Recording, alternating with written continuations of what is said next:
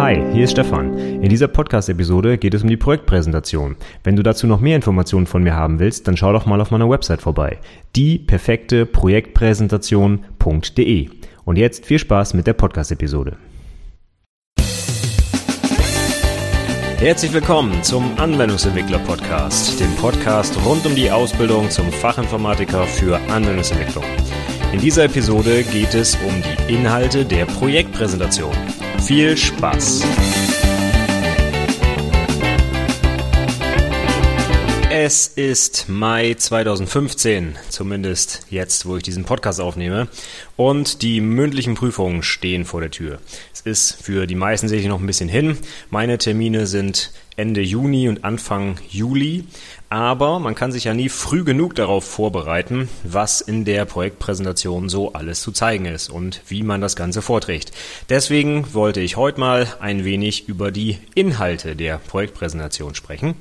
Ich habe mir dazu eine äh, Liste vorbereitet, in der alle möglichen Themen so drin sind, die ich meine, die in eine perfekte, sage ich jetzt einfach mal, Projektpräsentation reingehören. Das Ganze habe ich mal ein bisschen aufgeteilt. Zunächst fange ich mit ein paar allgemeinen Hinweisen an rund um die Projektpräsentation, worauf man also achten sollte, egal was für Inhalte man jetzt konkret hat, wie das Projekt ausgesehen hat, das man da präsentiert. Es gibt so ein paar Sachen, die man einfach immer einhalten müsste. Und dann würde ich auf die konkreten Sachen eingehen und da machen wir ganz klassischen Aufbau, Einleitung, Hauptteil, Schluss und ich sage zu jedem Teil ein bisschen was. Großteil natürlich zum Hauptteil. Das ist sicherlich der längste Teil unserer Präsentation und da sind auch die wichtigsten Sachen natürlich drin. Gut, dann fangen wir einfach mal an mit ein paar allgemeinen Hinweisen. Als allererstes vorab, achtet unbedingt darauf, die vorgegebene Zeit einzuhalten. Das sind bei der IHK normalerweise 15 Minuten für die Projektpräsentation. Und die solltet ihr unbedingt einhalten. Das bedeutet nicht, dass ihr das als Maximum verstehen solltet, sondern ihr solltet exakt 15 Minuten einhalten. Wenn man zu lang ist, dann ist das nachteilig, denn ähm, das bedeutet, man kann die Organisation seiner Inhalte nicht so perfekt abbilden, dass man eben die wichtigsten Sachen aussucht und das auf 15 Minuten runterbricht. Wenn ihr das nicht einhaltet im Sinne von, ihr habt zu wenig, also zum Beispiel 10 Minuten, dann habt ihr natürlich ganz, ganz viel Zeit verschenkt einfach, die ihr mit Inhalten hätten, hättet füllen können. Und das ist normalerweise dann auch ein Abzug wert. Vergleicht das einfach mal, wenn ich zwei Azubis habe, der eine macht 10 Minuten Präse, der andere 15, das sind ja äh, zwei Drittel der Zeit nur, ne, wenn ihr 10 Minuten habt. Also die müsst ihr auf jeden Fall füllen. Seht das genauso wie bei der Projektdokumentation. Alle Seiten, die ihr füllen dürft, müsst ihr auch füllen, damit ihr das Optimum einfach rausholt. Ne, wenn ihr am Ende eine schlechte Note kriegt und dann habt ihr nur 10 Minuten präsentiert, dann denkt ihr euch auch, ja, hm, hätte ich doch mal die 5 Minuten drangehängt, dann hätte es vielleicht noch für eine bessere Note gereicht. Also unbedingt darauf achten, dass ihr das exakt hinbekommt. Und das kriegt ihr auch hin, denn diese Projektpräsentation liegt ja in eurer Hand. Ihr könnt die 37 Mal vorher üben, bis ihr die auswendig im Schlaf könnt und exakt auf 15 Minuten kommt. Ganz einfach, ihr müsst es nur üben.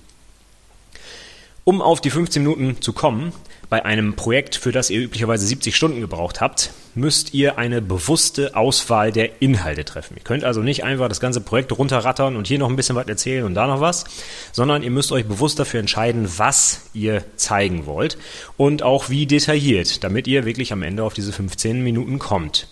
Das bedeutet, das ist ganz wichtig, dass ihr nur die absoluten Highlights eures Projekts zeigen solltet. Also, ihr geht nicht auf die Trivialitäten ein und hier habe ich noch 37 Klassen programmiert und dort habe ich noch XY gemacht, sondern ich will alles Mögliche sehen und zwar am besten, das ist gleich der nächste Punkt, visuell. Am besten, wo ihr Methodik angewendet habt, wie zum Beispiel UML, ER-Modelle.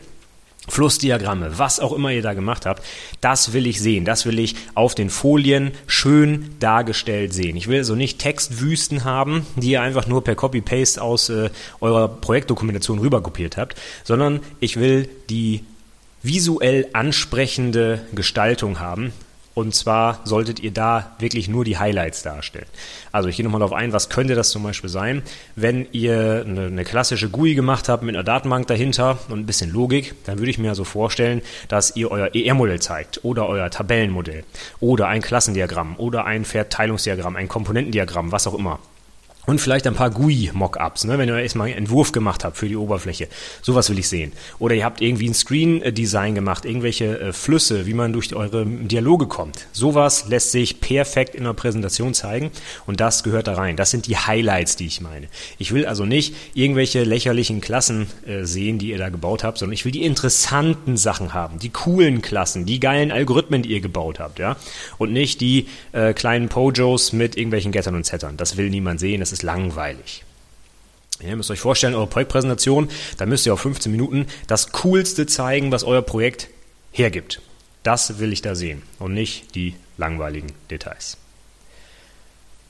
Wichtig, grundsätzlich, auch wenn ihr ein Projekt habt, wo vielleicht ähm, die Wirtschaftlichkeit so ein bisschen in den Hintergrund rückt, das ist Pflichtbestandteil in der Projektpräsentation. Ihr müsst zeigen, dass euer Projekt wirtschaftlich war, aber dürft auf keinen Fall natürlich auch die Technik vergessen. Also es muss beides in der Präsentation drin sein.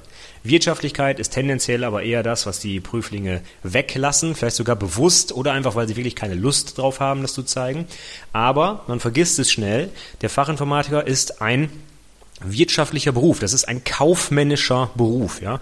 Diesem Berufszweig ist er zugeordnet und da ist die Wirtschaftlichkeit ganz, ganz, ganz wichtig. Das darf man nicht einfach vergessen. Also mindestens mal die Kostenberechnung und die Amortisationsrechnung muss in jede Präsentation eigentlich rein.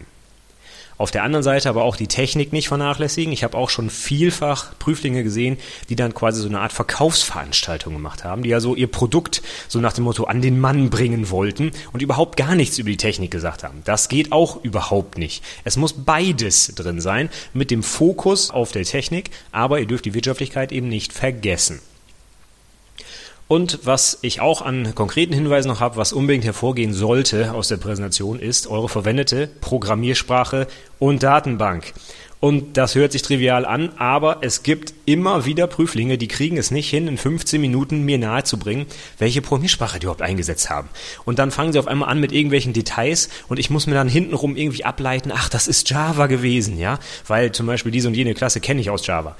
Ja, das geht nicht. Also ihr müsst auf jeden Fall die Eckpunkte eures Projekts mir vernünftig zeigen und auch vernünftig begründen, ne, die Entscheidung, warum habt ihr denn jetzt C-Sharp meinetwegen genommen, ja.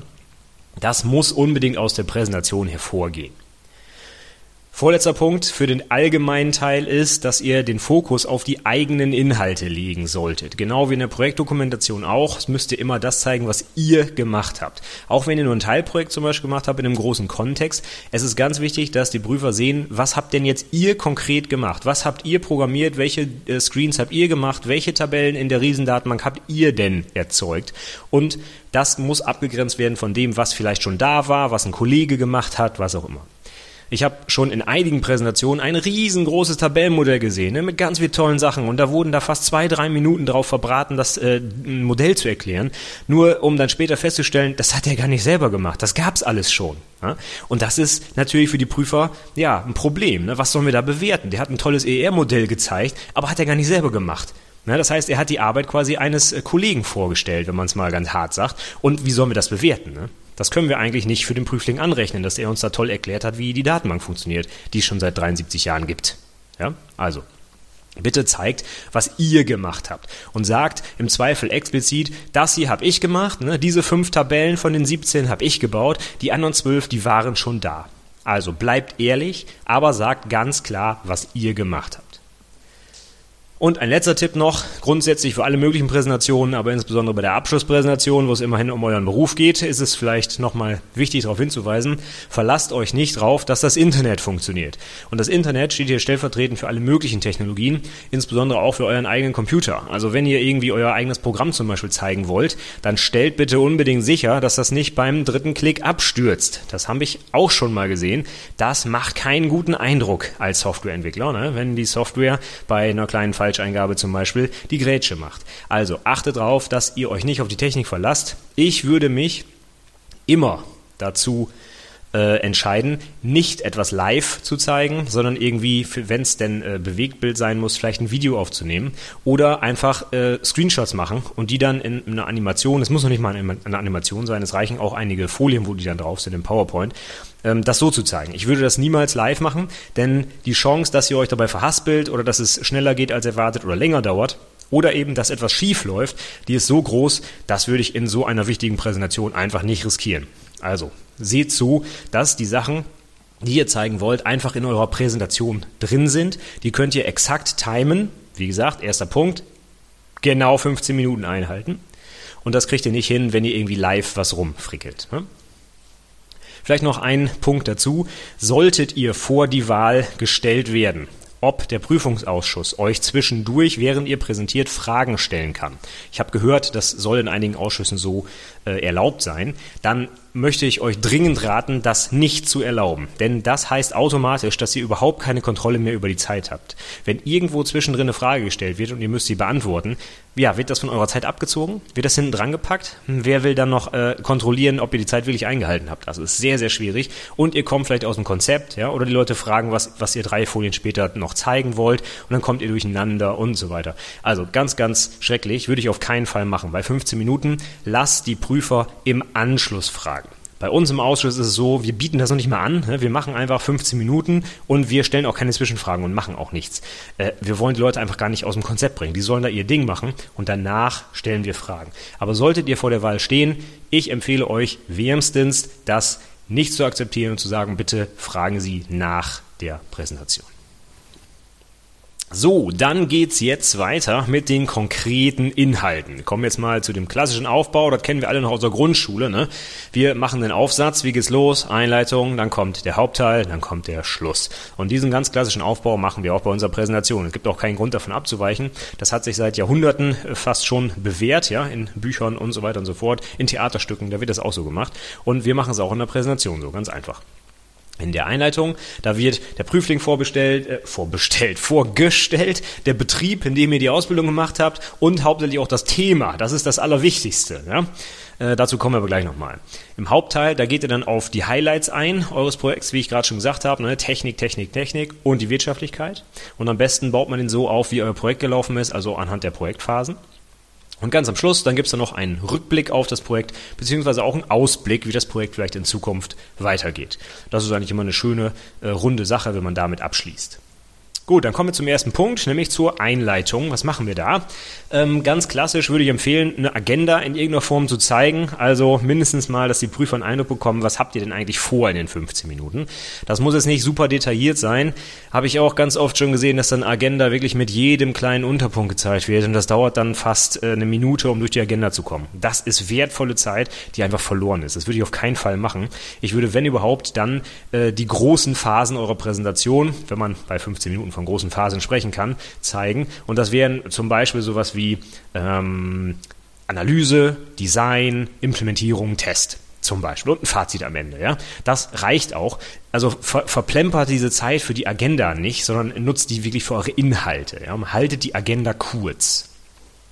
Genauso kurz solltet ihr halten die Vorstellung von euch und von eurem Ausbildungsunternehmen. Eure Vorstellung kann im Prinzip sein, hallo, ich bin Stefan Macke, Ende. Ja, mehr wollen die gar nicht über euch erstmal wissen. Ja, ihr könnt äh, im Anschluss noch so viel quatschen, wie ihr wollt, aber die wertvollen 15 Minuten nicht für euren Lebenslauf äh, quasi ver verplempern. Ja, das, das will wirklich in der Abschlussprüfung, muss man so hart sagen, einfach niemand wissen. Genauso wichtig ist das Unternehmen. Das muss man mal vorgestellt haben, keine Frage, aber nicht in zwei Minuten. Ja? Wir haben teilweise äh, Präsentatoren da stehen, die, die drei, vier Minuten ihr Unternehmen vorstellen. Da werden Zweigstellen vorgestellt und was die für Produkte haben und wie toll die Ausbildung ist und und, und, und, und, und. Und das will wirklich niemand sehen in so einer Abschlussprüfung. Es geht in diesen 15 Minuten darum, zu zeigen, dass ihr zum Beispiel eine Software entwickeln könnt ne, oder ein Pflichtenheft äh, schreiben könnt. Aber es geht nicht darum, zu zeigen, wie toll euer Ausbildungsunternehmen ist. Also lasst das sein. Der Klassiker meiner Meinung nach für eine Vorstellung ist sowas wie, hallo, mein Name ist Stefan Macke, das mache ich, während die Titelfolie noch offen ist, da mache ich ja keine eigene Folie für. Und dann kommt, äh, ich arbeite in dem Unternehmen XY und das, wir haben so und so viele Mitarbeiter und wir machen das und das. So, das kann man in 30 Sekunden abhaken. Da kann man noch zwei, drei nette Bilder einbauen. Das kommt noch in einer späteren äh, Podcast-Episode, wie man das schön verpackt, sage ich mal, und visuell ansprechend darstellt. Äh, ich nehme das mal so ein bisschen vorweg. Man kann zum Beispiel ein Bild zeigen von den Mitarbeitern oder von äh, dem Gebäude oder von irgendeinem coolen Produkt, was ihr produziert habt oder sowas. Ja? Das reicht völlig aus und da muss das Ding auch durch sein. Ja, stellt euch vor, die Prüfer sitzen da und suchen nach Dingen, die sie bewerten können. Und was wollen wir da bewerten? Eure Arbeit. Ne? Wir wollen nicht euren Arbeitgeber bewerten. Da können wir nichts bewerten. Ob der toll ist oder nicht, das interessiert uns gar nicht. Wir wollen wissen, ob ihr gute Arbeit macht. Und das hat erstmal mit eurem Ausbildungsunternehmen überhaupt nichts zu tun. Also kurz und knapp die Vorstellung und dann ist Feierabend. Dann kommen die interessanten Sachen. Für die Einleitung ganz, ganz, ganz wichtig, nämlich, dass ihr euer Projekt vorstellt. Und zwar so, dass auch ein Zuschauer, der nicht eure Dokumentation gelesen hat, weiß, worum es da geht. Ihr könnt euch vorstellen, wenn wir da teilweise sechs, sieben Leute im Prüfungsausschuss haben, dass definitiv nicht jeder von denen eure Dokumentation gelesen haben wird. Stellt euch mal vor, ne, wir sind im Prüfungsausschuss, wir haben 23 Prüflinge. Da werden wir einfach nicht es hinbekommen, 23 mal 40 Seiten Dokumentation zu lesen. Wer soll das schaffen? Das geht einfach nicht. Das muss aufgeteilt werden, die Arbeit. Das heißt, einige Prüfer lesen eure Dokumentation, mindestens immer zwei, das ist klar, aber in den meisten Fällen wird nicht der ganze Ausschuss eure Doku lesen. Das heißt, da sitzen auch drei, vier, fünf Leute, die eigentlich überhaupt gar keine Ahnung haben, was ihr gemacht habt in eurem Projekt. Und das muss auch für diese Leute erkennbar sein und verständlich sein, was ihr gemacht habt und vor allem auch, warum ihr ihr das gemacht habt. Das heißt insbesondere das Projektziel und die Begründung, warum ihr das durchgeführt habt oder warum das sinnvoll war, das muss hervorgehen.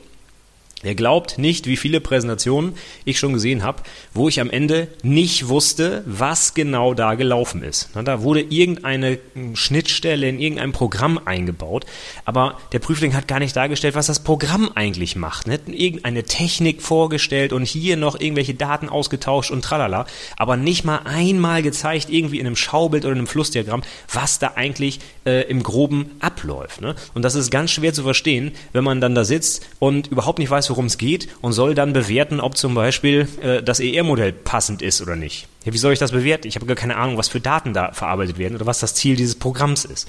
Also achtet darauf, dass ihr kurz und knapp, aber dennoch so umfangreich wie nötig den Leuten zeigt, was ihr in eurem Projekt gemacht habt. Dann kommen wir nun zum Hauptteil, sicherlich vom Umfang her der größte Teil und da sind auch die wichtigsten Sachen drin, die natürlich dann bewertet werden. Gehen wir davon aus, dass ich als Zuschauer jetzt also weiß, was ihr da gemacht habt und warum. Und jetzt geht's los und ihr könnt eigentlich den Hauptteil so aufbauen, sinnvollerweise, wie auch das Projekt abgelaufen ist. Also wenn ihr wie gefühlte 90 Prozent aller Prüflinge das Wasserfallmodell benutzt habt, um euer Projekt umzusetzen, dann könnt ihr jetzt ganz klassisch die Phasen des Projekts durchgehen. Also sowas wie Projektplanung, Analyse, Entwurf, Implementierung, Test und Dokumentation. Ja, das wäre so ein Beispiel dafür. Also sinnvoll wäre es natürlich, wenn die Präsentation einfach einem logischen Aufbau folgt und man nicht einfach alles wild durcheinander schmeißt. Ich glaube, das sollte selbsterklärend sein, aber ich sage es extra nochmal, so wie das Projekt und wahrscheinlich auch eure Projektdokumentation aufgebaut ist, so würde ich auch den Hauptteil der Projektpräsentation aufbauen. Das beginnt dann klassischerweise mit der Projektplanung. Das heißt, ihr stellt mal kurz vor, was gab es denn überhaupt für Phasen? Ja? Das hängt natürlich ganz stark davon ab, was ihr für einen Entwicklungsprozess angewendet habt. Also wenn ihr ganz klassisch Wasserfall gemacht habt, was auch nicht schlimm ist, was ganz viele machen, was für 70 Stunden vielleicht auch durchaus sinnvoll ist, ja, solltet ihr das auch explizit sagen. Ich habe nach dem Wasserfallmodell gearbeitet und ich habe die folgenden Projektphasen durchlaufen. Punkt. Und dann werden die vorgestellt und zwar mit Angabe der, der, der Stunden, die ihr auf dem Plan stehen hattet. Also ganz klassisch kann man da zum Beispiel so ein Tortendiagramm zeigen und dann sagen, ich habe elf Stunden für die Analyse gebraucht und dann habe ich 13 Stunden entworfen, dann habe ich äh, 37 Stunden programmiert und so weiter und so fort. Ne? Also diese grobe Übersicht, die kann man durchaus zeigen. Das soll nicht ins Detail gehen. Also ich habe 30 Minuten für diese Klasse gebraucht und 45 für die andere. Das so detailliert. Ganz grob, wie euer Projekt organisiert war. Das reicht hier an dieser Stelle Stelle für die 15-minütige Präsentation völlig aus. Wichtig ist aber auch in diesem Teil, manche machen es auch am Ende der Präsentation, noch auf die Wirtschaftlichkeit einzugehen. Ich hatte es schon gesagt, das ist ein ganz wichtiger Bestandteil, weil wir einen kaufmännischen Beruf hier haben, auch wenn einige Prüflinge sich immer fragen, was das soll. Es ist so und damit müssen wir und vor allem auch die Prüflinge leben und das wissen und dementsprechend diese Sachen in die Präsentation einbauen. Ich würde mindestens die Kostenplanung einmal vorstellen. Also welche Kosten sind angefallen? Die Kosten der äh, Entwicklung durch den Auszubildenden. Dann hat noch jemand drüber geguckt, ein Code-Review gemacht. Dann gab es noch eine Abnahme. Dann gab es eine Schulung und alles Mögliche, was halt an Kosten angefallen ist. Sicherlich noch Lizenzen und was man alles so gemacht hat. Das habt ihr sicherlich schon getan in eurer Projektdokumentation. Und das hier kurz und knackig auf den Punkt dargestellt. Mein Projekt hat gekostet 3700 Euro. Das gliedert sich wie folgt ne? und so weiter. Ihr wisst, was gemeint ist. Und dann selbstverständlich noch im Anschluss auch die Amortisationsrechnung. Also lohnt sich das Projekt überhaupt für das Unternehmen. Es ist ganz toll zu wissen, dass das Projekt 3000 Euro gekostet hat. Wenn es 15 Jahre dauert, bis das wieder amortisiert wurde, dann können wir uns vorstellen, dass das Projekt vielleicht äh, ja, nicht ganz so sinnvoll war fürs Unternehmen. Also das wollen wir eigentlich mindestens sehen. Amortisation kann man auch sehr schön grafisch darstellen. Ne? Das ist wieder eine Möglichkeit, das Ganze etwas visuell ansprechend darzustellen. Und als letztes sollte es vielleicht mit der Amortisation ein bisschen schwierig werden, aber ihr äh, wollt euer Projekt trotzdem nochmal begründen oder sagen, dass das sinnvoll war, dann kann man zum Beispiel auch eine Nutzwertanalyse zeigen. Habe ich auch schon ganz oft gesehen für diese weichen Faktoren, ne, dass die Leute jetzt äh, besser mit der Software arbeiten können oder dass sie irgendwie die Usability gesteigert ist oder die Akzeptanz der Mitarbeiter oder was auch immer. Sowas kann man dann ja versuchen mit einer Nutzwertanalyse durch harte Zahlen quasi darzustellen und das würde ich an der Stelle dann auch einbauen, wenn ihr bei der Kostenplanung vielleicht ein bisschen Probleme hattet, das zu rechtfertigen, das Projekt. Ja, das wären so die Inhalte für die Projektplanung. Dann gehen wir weiter. Wenn ich mal die klassischen äh, Wasserfallmodell folge, würde ich dann mit der Analyse weitermachen. Das heißt, ich würde dann einmal beschreiben, wie seid ihr denn vorgegangen? Ne? Ihr habt ja nicht einmal ein Problem bekommen und dann habt ihr losgelegt zu programmieren, sondern ihr müsst erstmal gucken, was muss ich denn machen? Ich muss erstmal die Ist-Analyse durchführen. Wie ist denn der Stand jetzt? Ich habe mir vielleicht einen Prozess äh, angeschaut und den als EPK visualisiert. Oder ich habe mir eine bestehende Software angeguckt und irgendwie ein Klassendiagramm dazu gezeichnet, damit ich überhaupt erstmal einen Überblick bekomme, wo ich meine Schnittstelle integriere muss. Und ich habe sicherlich in dem Zusammenhang irgendwelche Use Cases erzeugt. Ja? Also was soll mein System nachher eigentlich machen? Oder ich habe mit dem Fachbereich zusammen vielleicht ein Lastenheft geschrieben oder ich habe vielleicht sogar ein Lastenheft äh, geschrieben bekommen und vorgelegt bekommen. Ja? Das sind solche Dinge, die uns im Rahmen der Analyse interessieren. Und hier solltet ihr zeigen, dass ihr methodisch vorgeht bei der Softwareentwicklung. Also dass ihr nicht einfach anfangt und guckt, wie es läuft, sondern ihr macht euch erstmal einen Plan, überlegt, was muss ich eigentlich machen und wer sagt mir dann am Ende, ob das auch wirklich umgesetzt umgesetzt wurde zum Beispiel. Ne? Wer sind meine Stakeholder oder Projektschnittstellen, solche Sachen. Das kann man also schön in dieser Analysephase unterbringen. Wenn ihr das dann gemacht habt, kommt dann klassischerweise als nächstes der Entwurf. Der Entwurf, das ist eigentlich der Bereich, wo ihr zeigen könnt, dass ihr nicht nur programmieren könnt, sondern Software entwickeln könnt kennt vielleicht den Unterschied zwischen Programmierer und Softwareentwickler. Ne? Das ist immer so ein bisschen unterschiedlich definiert.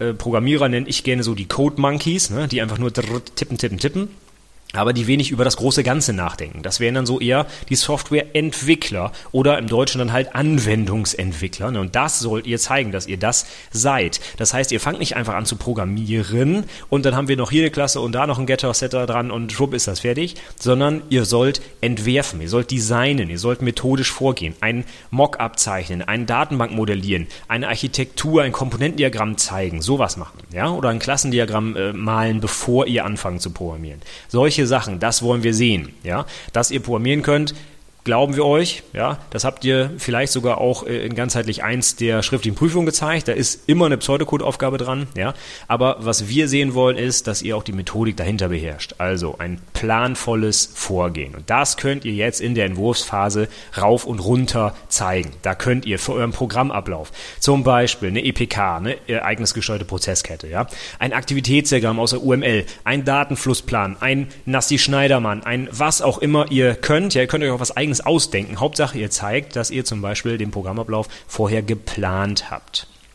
Bei der GUI, da könnt ihr Mockups zeichnen oder ihr könnt ein Flussdiagramm durch eure Dialoge zeichnen oder was auch immer. Irgendwie etwas, was darstellt, dass ihr euch vorher Gedanken gemacht habt, wie die Anwendung nachher reagieren soll und wie man von links nach rechts kommt und so weiter.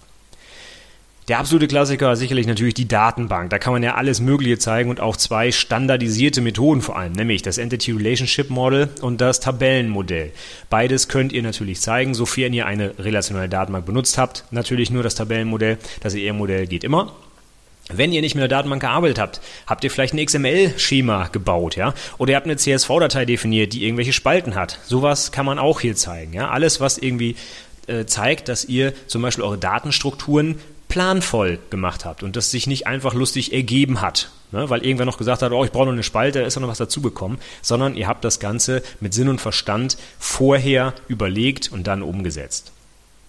Zur Architektur der Anwendung. Das ist auch gerade in heutigen Zeiten, ne, wo ganz viele Anwendungen einfach Web-Anwendungen sind, da gibt es vielleicht eine oder hoffentlich eine zugrunde liegende Architektur, wie zum Beispiel MVC, ja, oder es kann das Schichtenmodell sein oder MVVM oder weiß der Geier, was ihr benutzt habt. Aber zeigt es auch, dass ihr euch darüber bewusst seid, was ihr da genommen habt und dass ihr planvoll vorgegangen seid. Also zum Beispiel mit einem Komponentendiagramm aus der UML könntet ihr das zeigen.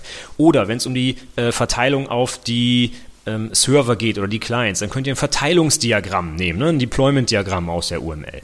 Solche Sachen kann man wunderbar zeigen und äh, das ist auch meistens nicht ganz so umfangreich wie zum Beispiel ein Klassendiagramm. Ne? Beim Klassendiagramm hat man auch bei einer kleinen Anwendung recht schnell mal wirklich zig verschiedene Klassen. Da wird es dann schwierig, das darzustellen. Aber so ein Architekturdiagramm, ein Komponentendiagramm meine ich jetzt, da sind halt meistens nicht ganz so viele Komponenten drin und das kann man schön visualisieren und schön darstellen und auch in der Kürze der Zeit verständlich rüberbringen. Dann sollte aber auf jeden Fall beim Entwurf auch am Ende herausfallen, was ihr für eine Programmiersprache benutzt habt. Was für eine Datenbank, was für Frameworks und so weiter. Ne? Alles, was also jetzt wirklich konkret an die Technik geht, denn das nächste ist ja die Implementierungsphase. Da solltet ihr jetzt also sauber begründen, warum ihr und was ihr benutzt habt. Und ihr glaubt nicht, in wie vielen Präsentationen das eben nicht klar wird. Ne? Da wird einfach gesagt, ja, ich habe das mit Java gemacht. Warum? Ja, wird einfach nicht erzählt. Ne? Ist so der Standard. Es gibt nichts anderes bei uns, so nach dem Motto. Und das kommt dann nachher raus. Das mag ja auch alles sein, aber wir wollen das in der Präsentation auch begründet haben. Nicht einfach, ja, ich mache es damit und damit und damit, sondern so ist es und das liegt daran, dass wir zum Beispiel bei uns im Unternehmen diese Sprache einsetzen und die Architekten das als Vorgabe machen. Punkt. So, das ist ja völlig in Ordnung. Aber wenn ihr dazu nichts sagt, dann fragen wir uns immer, hm, wieso wird denn das jetzt so gemacht? Hat er äh, seinen Kopf auch eingeschaltet bei der Überlegung? Hätte er nicht viel besser die Sprache XY nehmen können? Die kann doch viel besser XML verarbeiten oder was auch immer ihr da gemacht habt. Also, wir wollen hier genauso wie in der Dokumentation auch Sachen begründet wissen. Und das kann man eben in einem Halbsatz äh, sagen, warum ihr jetzt genau diese Datenbank oder dieses Framework eingesetzt habt. Auch hier ist sehr gut geeignet die Nutzwertanalyse, ne, gerade bei der Entscheidung für eine Programmiersprache und eine Datenbank. Da kann man ganz hart die Fakten der einzelnen Sprachen oder Datenbanken gegenüberstellen. Oder zum Beispiel bei Frameworks, ne, noch, noch viel besser. Eine MVC-Frameworks für PHP zum Beispiel. Ne. Da gibt es ungefähr 73.000 Frameworks und die kann man mit einer Nutzwertanalyse wunderbar gegenüberstellen. Also jetzt vielleicht nicht alle, aber vielleicht drei, vier, die in die engere Wahl kommen und dann sagen, ich habe mich letztlich entschieden für X, weil diese oder jene Vorteile dafür sprechen. Und der Nutzwert, Koeffizient zum Beispiel ist lalala. Ja? Das ist etwas, was sauber begründet, warum ihr diese Technologie ausgewählt habt und das wollen wir auch in der Präsentation sehen. Gut, dann kommen wir zur Implementierungsphase. Entwurf ist also fertig. Ihr habt die wichtigsten Sachen begründet. Jetzt könnt ihr natürlich zeigen, wie ihr das gemacht habt. Also, was habt ihr denn programmiert? Ihr könnt mir erstmal einen Screenshot zeigen, wie die Anwendung aussieht. Ihr könnt mir eure Quelltexte zeigen. Am liebsten natürlich auch mit Unit-Tests dazu. Ne? Das wollen wir natürlich auch mal sehen. Unit-Tests, also automatische Tests für eure Anwendung. Das ist natürlich äh, äh, nicht, nicht um die Königsklasse. Ich persönlich finde das schon äh, ganz normal, aber es gibt auch viele, die eben noch keine Unit-Tests schreiben. Und da könnt ihr euch auch noch aktuell, glaube ich, noch ein bisschen positiv abheben von den anderen Azubis, die das eben nicht tun. Aber es spricht nichts dagegen, Quelltexte zu zeigen. Ja? Wichtig ist, man sollte sie lesen können. Also es bringt nichts, eine Klasse mit ähm, 100 Zeilen Code auf eine Folie zu klatschen. Das ist äh, völlig Banane, sondern sucht euch die interessanten Stellen raus, wenn ihr zum Beispiel C-Sharp programmiert und ihr habt da eine super coole Link-Abfrage, die ihr gebaut habt, ja dann nimmt doch diesen Code da raus, das sind vielleicht fünf, sechs Zeilen und macht den so groß auf der Folie, dass man den auch lesen kann. Ne? Und dann geht ihr an diesem Beispiel vielleicht diesen coolen Algorithmus, den ihr da ge ge gezaubert habt, einmal durch. Ja, es bringt nichts, eine riesengroße Klasse zu zeigen. Ich wiederhole mich vielleicht, aber zum Beispiel diese trivialen Sachen mit Gettern und Settern, ja, sowas will ich nicht in der Präsentation sehen. Das äh, glaube ich, dass ihr das nach drei Jahren Ausbildung könnt, ja. Sondern es geht hier um die Highlights, die richtig coolen Quelltexte, wo ich als Prüfer vielleicht auch noch äh, irgendwie, ja, was, was Spannendes rausziehen kann, ne? wo ich dann vielleicht auch im Fachgespräch was zu fragen kann und sowas. Ne? Das will ich sehen. Ja, und letztlich natürlich auch das Endergebnis. Ich habe es gerade schon gesagt, ne? Screenshot zeigen. Cool wäre natürlich eine Live-Demo. Ne? Das äh, sage ich ganz klar. Das ist natürlich geil, wenn man sieht, hey, der hat eine Anwendung gebaut und ich kann mir die auch angucken. Super, ja. Ich würde es nicht empfehlen, das zu machen, weil da viel nach hinten losgehen kann. Aber es spricht zum Beispiel nichts dagegen, so eine Live-Demo einfach vorher aufzuzeichnen als Video, ne, Screencast machen. Da gibt's kostenlose Software ohne Ende für im Internet. Und das kann man in die Präsentation einbinden. Ja? Und dann lässt man das ablaufen, weiß genau, wo, wann was passiert und kann kann dazu perfekt seine Präsentation halten und die entsprechenden Sachen kommentieren. Wunderbar, spricht nichts dagegen. Ja? Fände ich persönlich super interessant. Alles cooler als irgendwie nur so ein paar Folien mit Screenshots. Ja? Ist natürlich ein bisschen Aufwand, ne? aber ihr könnt überlegen, für eure Abschlusspräsentation, ist es das wert? Hm, ich glaube, ja. Ja, nach der Implementierung, da kommt ja fast nicht mehr viel, ne? außer vielleicht Test und Abnahme. Bei Test und Abnahme, ich persönlich finde diese Phase eigentlich unnötig, denn äh, normalerweise sollte man Unit-Tests schreiben während der Implementierung und die eigentliche Testphase sollte dann zumindest, wenn ich agil entwickle, auch nicht so lang ausfallen, weil ihr ja ständig mit dem Kunden ja, äh, interagiert, dem vielleicht eure Software zeigt, die ihr fertig habt und auch Feedback von dem einholt. Wenn ihr aber nach dem Wasserfallmodell vorgeht, wie viele es machen, dann gibt es vielleicht eine explizite Testphase und dann gibt es vielleicht auch sowas wie ein Testprotokoll. Das heißt, ein Mitarbeiter hat da irgendwas durchgespielt. Oder es gab einen Testplan vorher sogar, wo genau drin steht, macht das und das muss rauskommen. Solche Sachen, ja.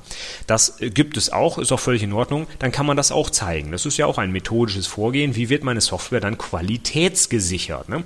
Man kann auch andere Dinge dort reinbringen, wie zum Beispiel Code Reviews. Ne? Also der, der Ausbilder hat vielleicht nochmal über den Code drüber gelesen. Das ist überhaupt nicht schlimm, das ist ganz normal. Ja? Also die Unternehmen, wo der Azubi-Code äh, ohne Review direkt auf die Produktion kommt, äh, das möchte ich sehen. Ja?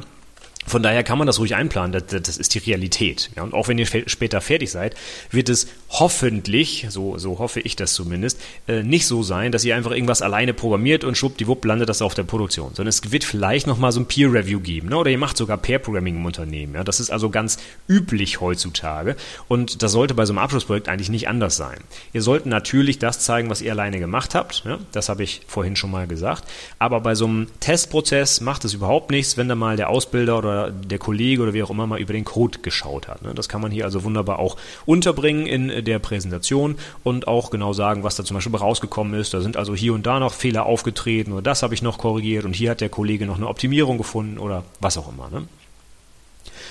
Ja gut, und dann sind wir schon beim letzten Punkt, nämlich der Dokumentation. Das solltet ihr auch nicht vergessen. Also wenigstens mal kurz erwähnen, was ihr denn für eine Dokumentation äh, erstellt habt. Mindestens sollte es ja geben eine Benutzerdokumentation und eine Entwicklerdokumentation. Das ist also das Minimum, was es geben muss. Und das würde ich wenigstens einfach kurz erwähnen. Ihr müsst das nicht im Detail darlegen, was ihr gemacht habt. Das ist ja normalerweise auch schon in der Projektdokumentation zu lesen. Aber für die, die sie eben nicht gelesen haben, wenigstens kurz sagen, ich habe ein Benutzerhandbuch geschrieben. Hier sieht man zum Beispiel einen Screenshot daraus ja, oder ich habe anhand äh, dieses äh, Ablaufs hier, dieses Videos, dieses Schulungsvideos hier irgendwas erklärt oder was auch immer ihr da gemacht habt. Und die Entwicklerdokumentation ist ja klassischerweise einfach irgendwie Java-Doc, ne? das heißt aus den Quellcode-Kommentaren wird da irgendwie eine HTML-Geschichte generiert. Auch das kann man mal kurz zeigen wenigstens. Ne? Nur, dass die Prüfer sehen, aha, der hat dran gedacht, es gab eine Dokumentation, ne? dann können sie einen Haken an den Punkt machen und dann ist Feierabend. Das muss auch keine drei Minuten dauern. Das reicht zu sagen, hier, das und das habe ich gemacht, hier kann man das mal kurz sehen. Hm, so, 30 Sekunden, dann ist die Sache einfach abgehakt. Ihr müsst da keinen riesen Fass aufmachen, aber wenigstens mal einmal zeigen, dass ihr dran gedacht habt. Das wäre schon sinnvoll. Ja, dann sind wir mit dem Hauptteil eigentlich auch soweit durch, würde ich sagen. Mehr fällt mir dazu jetzt erstmal nicht ein. Dann kommen wir doch jetzt zum Schluss.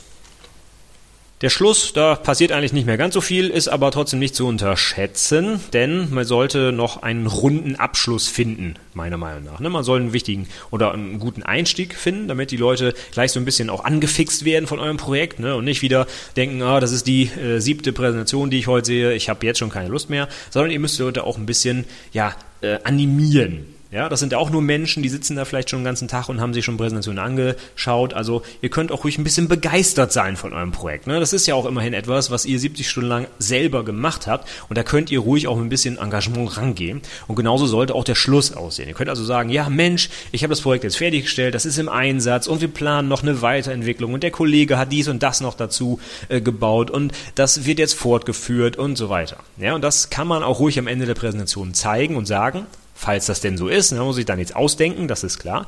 Aber man kann durchaus einen positiven Eindruck hinterlassen von diesem Projekt, dass das umgesetzt wurde, dass alle Ziele erreicht wurden, dass die Kunden zufrieden sind und so weiter. Das würde ich durchaus auch erwähnen, wenn es denn so ist. Wenn es nicht so ist, klar, kann man das auch zur Sprache bringen und muss es auch zur Sprache bringen und dann auch natürlich dann im Anschluss sagen, was man jetzt dagegen tun kann oder ob das schlimm ist oder nicht oder wie es mit dem Projekt weitergeht. Das wollen, wollen die Leute ja auch wissen und das ist auch äh, ein wichtiger Lerneffekt für euch, selbst wenn das Projekt ich will nicht sagen gescheitert ist, aber wenn es nicht ganz optimal gelaufen ist, dass ihr was daraus gelernt habt. Ja, allein dann war es das ja schon wert, dass ihr jetzt ein bisschen schlauer seid als vorher. Also deswegen würde ich klassischerweise noch sowas reinbringen wie Lessons Learned. Ne? Was hat der Prüfling aus dem Projekt gelernt? Also ganz konkret auf euch auch gemünzt. Ne? Ihr habt das Projekt ja auch umgesetzt und es war euer Abschlussprojekt. Und dann dürft ihr auch ruhig mal noch eine halbe Minute drüber reden, ob ihr das gut fandet oder nicht oder ob ihr da was bei gelernt habt oder nicht. Ja, das ist, äh, gehört für mich zu so einer runden Präsentation durchaus dazu. Und ganz am Ende würde ich dann halt einen kurzen Ausblick geben, wie es weitergeht, ob ihr das Projekt weiterführt oder ob es eingestampft wird oder was auch immer jetzt damit passiert, dass man auch weiß, wie es in Zukunft eben weitergeht. Und dann kommt ganz klassisch die Schlussfolie, ne? vielen Dank für die Aufmerksamkeit und dann ist die Präsentation beendet. Ja, damit wäre ich auch schon am Ende der heutigen Episode. Ich fasse nochmal kurz zusammen, was so für mich die wichtigsten Sachen sind in Bezug auf die Projektpräsentation. Achtet darauf, dass ihr die Zeit einhaltet. Zeigt nur die absolut coolen Highlights eures Projekts. Wo immer es geht, Grafiken einsetzen, Methodik zeigen, UML, ERM und so weiter. Lasst die Textwüsten weg. Das will niemand sehen. Achtet darauf, dass sowohl Technik, aber auch Wirtschaftlichkeit gezeigt wird und lasst die Prüfer wissen, was für konkrete Technologien ihr eingesetzt habt. Also Programmiersprache, Datenbank, Frameworks. Wichtig ist, dass ihr eure Eigenleistung zeigt. Verschwendet keine Zeit mit Dingen, die eh schon da waren oder die ein Kollege gemacht hat. Und verlasst euch nicht auf die Technik, insbesondere nicht aufs Internet. Das sind meine wichtigsten Tipps für die Projektpräsentation. Wenn ihr zu dem Themenkomplex noch Fragen habt, dann schreibt mich gerne an. Ihr könnt mich erreichen unter mail at anwendungsentwicklerpodcast.de oder ihr geht auf die Website anwendungsentwicklerpodcast.de, da gibt es auch ein Kontaktformular. Schreibt mir gerne eine Mail. Ihr könnt auch gern in dem Kommentarbereich zu dieser Episode einfach Fragen stellen. Ich werde euch ganz sicher antworten. Wenn ihr Fragen habt, die ich nicht so schnell beantworten kann, dann baue ich die gerne in eine meiner nächsten Podcast-Episoden ein. Auch dazu könnt ihr mich einfach gerne erreichen. Die Show Notes und alles weitere. Kurze Zusammenfassung dieser Episode findet ihr wie gewohnt unter anwendungsentwicklerpodcast.de slash 11 für die elfte Episode. Ich würde mich freuen, wenn euch die Episode gefallen hat, dass ihr mich weiter empfehlt. Ihr könnt mir auch gerne Feedback geben, gerne auch ein Review bei iTunes hinterlassen. Das würde mich wirklich sehr, sehr freuen. Ihr könnt einfach auf anwendungsentwicklerpodcast.de slash iTunes gehen und mir dort dann ein Review hinterlassen. Das würde mich sehr freuen. Wenn ihr noch mehr von mir hören wollt oder auch regelmäßig mit neuen Informationen versorgt werden möchtet, insbesondere über die Podcast-Episoden und andere Dinge, die ich so in diesem Zusammenhang im Internet publiziere, dann könnt ihr euch gerne für meinen Newsletter anmelden unter anwendungsentwicklerpodcast.de slash newsletter. Als kleines Dankeschön gibt es direkt passend natürlich auch zur aktuellen Prüfungssituation eine super Checkliste mit über 100 Punkten rund um die Projektdokumentation. Die werden zu diesem Zeitpunkt jetzt wahrscheinlich schon einige oder die meisten von euch abgegeben haben. Aber ich hoffe, dass der Podcast noch ein bisschen länger existiert und äh, das ist ja jedes halbe Jahr immer wieder Thema. Von daher könnt ihr euch gerne dort anmelden. Ich werde auch in Kürze dort eine weitere Liste hinterlegen, eine Checkliste für die Projektpräsentation. Es dauert aber noch einen kleinen Augenblick. Aber auch wenn ihr euch jetzt schon anmeldet, kriegt ihr natürlich eine Info, sobald die Liste da ist und ihr kriegt die dann auch ganz sicher noch zugestellt. Ja, das war's für heute. Ich bedanke mich ganz herzlich bei euch fürs Zuhören. Wenn es euch gefallen hat, schreibt mir gerne euer Feedback und ansonsten sage ich vielen Dank, bis zum nächsten Mal und tschüss.